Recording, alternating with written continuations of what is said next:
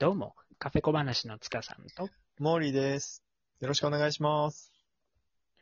よろしくお願いします。ということで、はい、はい、うん。なんかね、また東京に緊急事態宣言がね、あ、出てしまうということで、そうだね。うん、なかなかね、明るい話題が出てこないね。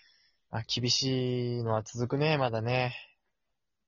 うん、まあだけどね、やっぱり明るい未来をね、信じて、一歩一歩ね、進んでいかなきゃいけないよね。まあ難しい時期だけどね。やれるとうんで、まあね、やっていくしかないよね。そうだね。まあ、あの、やっぱりね、このコロナをきっかけに、いろんなものがね、あの、変化していくような時代になりそうだね。おのずとやっぱり変わっていかなきゃいけないこともあるしね。ねえ。あの、だから、僕らの好きなカフェもね、ひょっとして、あの、この後、形いろいろ変わってくんじゃないかな、なんて思ったりするんだけど、そうだね。確かに。うん。あの、今回はね、あの、未来のカフェ、まあ、こうなったらいいなっていう、そういったことをね、話するのどうかな。はいはい。じゃあ未来についてこんなカフェがあったら面白いかもっていうのをテーマにじゃあ話をしていきましょうか。行きましょう。はい。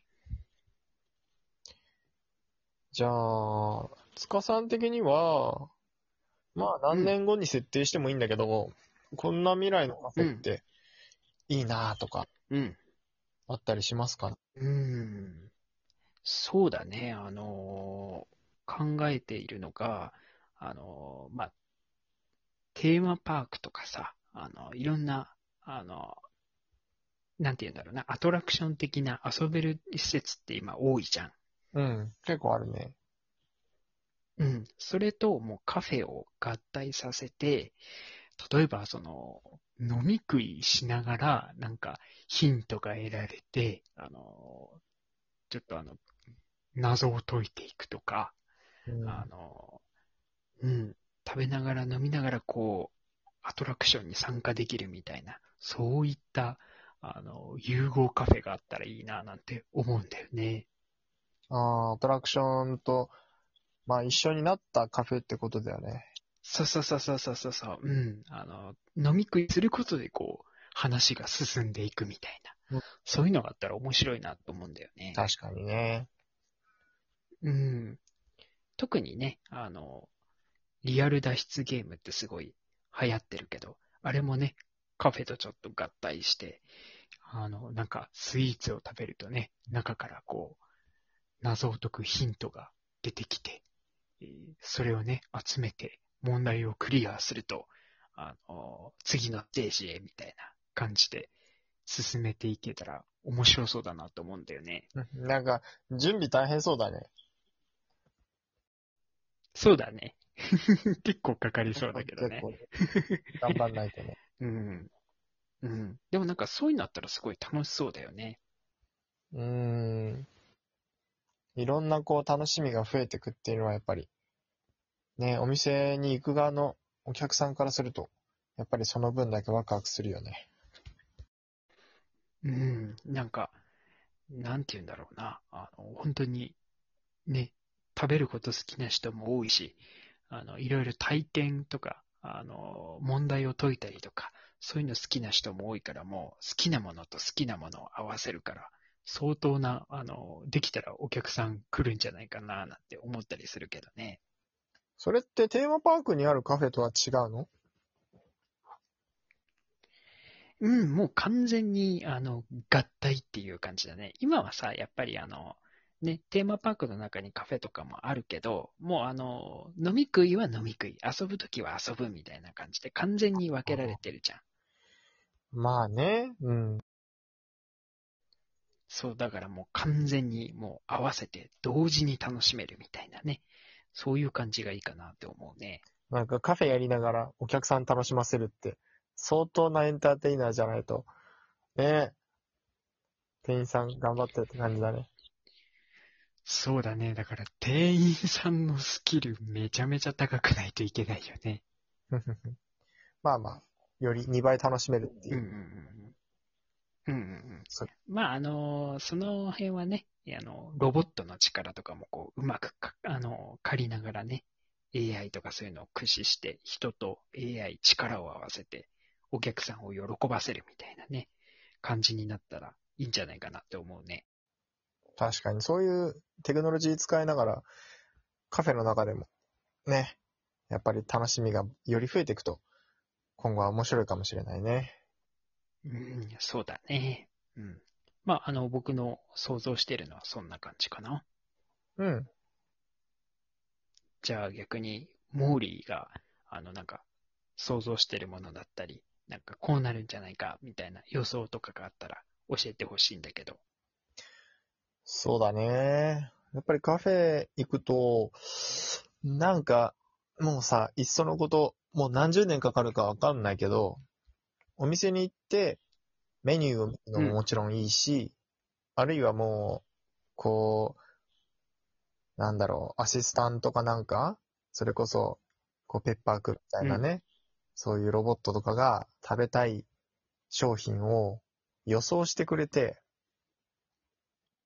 なるほど。まあ、あるいはスマホかなんかの情報をもとにさ、こう、今食べたい商品みたいのをさ、こう、情報を集めてさ、で、それを選んでわざわざ出してくれるみたいな。ああ、面白そうだね。こういうちょっとテクノロジーも使ったお客さんが今何食べたいっていうのをこう、的確に出してくれるっていうカフェがあったら、面白いんじゃないかなとは思うけどね。そうだね。本当にそれぞれの人のね、好みに合わせてなんか出てきたら最高だよね。うん。やっぱりそういう、こう、それぞれが食べたいものがさ、たとえ違ったとしてもさ、まあ、それが同じテーブルにいながらさ、別のものをさ、それぞれが食べたいものを食べれたら、まあ、ハッピーじゃないって思うから、そうだねまあ、。そうだね、技術が進んで、よっぽどこう、お店のね、提供できるものがさ、割と増えて、対応できるようになったらって条件付きだけど、そうだねそう。いうカフェがあってもいいのかなとは思うね。うんうんうんうんうん。ね、あの、せめてね、なんか条件打ち込んだら、こう、あの、その人にとって一番いいメニューが出てくるとかね。あの、そういう風になると、いいかもしれないね。なんだろうね、やっぱりスマホでいろいろ情報を検索したりとか、情報を日々さ、こう、やっぱり情報を集めてるわけだから、こっち側からその情報を活かしてくれるように使うってのも面白いかもしれないね。そうだね。まあ本当にそうなったら、相当な技術の進歩をね、感じるよね。まあ、確かにね。でもいろんな情報をこう、ビッグデータも含めてさ、世の中ではもう普及して使われてってるからさ、そういうのもあっても面白いかなとは思うけどね。そうだね。面白くなれそうだね。まあ、あと、もう一個いい？うんうんうん。あと、カフェに行くとさ、やっぱ誰と一緒に食べるとか結構さ、重要な要素だったりするじゃない？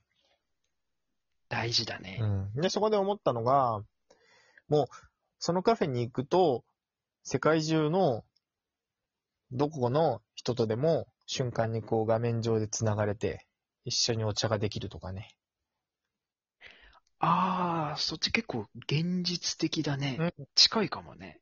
割とこれだったら、まあね、近未来でできるとは思うんだけど、なんていうのかな、その、カフェにいながら、例えば外外国のね、人と、こう、まあ、一緒にね、カフェを楽しめたりとか、なんかこう、有名な人とかさ、別料金払ってさ、うんうんうんうん。なんかこう、話を聞きながらカフェでさ、楽しめるとかさ、楽しそうだねやっぱ。誰とカフェを、時間を過ごすかっていうのを、こう、画面を通してだけど選べるみたいな。なるほどね。そういうのがあっても面白いんじゃないかなとは思うね。うん。まあ、例えばあの、ね、遠くに住んでてなかなか会えない人とか、うんうんうん。あの、そういう人ともね、えー一緒の、こう、時間を共有できる。あ、そうそうまあ、そういう風になるかもしれないね。ビデオ通話みたいなのとかでもいいしね。のができる。うんあの、うんうんうん。あの、コマーシャルでね、あの、銭湯で、あの、リモートで、あ、そうそう、そんなイメージ。どっかと繋いでるみたいな、そういうイメージだねまあ、。ただそれを、ただ繋ぐんじゃなくて、選べるっていうのが面白いかなと思って。そうだね。選べるっていうのいいうんね。例えば、こう、なんだろう。どっかの会社のさ、社長とかさ、どっかのさ、もうそれこそさ、一緒にこの前、さ、行きたい芸能人とかってあげたけど、だからタモリさんとかカフェでおしゃべりできるとか、そっかそっか。なるほどね。いいね、いいね。そういうのがあっても面白いかなと思ったりするね。なるほど。うん。はい。まあ、今回はね、こんな感じで、未来のカフェ、ちょっと二人がね、想像したものをお話しさせていただきましたけれども、はいまあ、なぜ、やっぱりね、あのー素敵なカフェっていうのが、あのー続いてくれると嬉しいね。どんなにこう技術が進歩したとしてもね、あの、人の心を癒さないとね、やっぱりカフェとして、なかなかこう、存在意義って難しくなってくるかなと思うので、うん人々を癒し続けてほしいね。やっぱりね、ちょっと今、なかなか厳しい状況ではあるけどね、そういうカフェがね、やっぱり少しでもね、続いてくれると嬉しいね。うん、そうだね。はい。じゃあ、今回はね、こんな感じで、えー時間が来てしまったので、恒例のあの、謎かけはお休みということで、また次回のお楽しみということで、はい。待っていただけたらなと思います。はい。はい。えー、それでは今回もありがとうございました。以上、つかさんと、モーリーでした。またねー。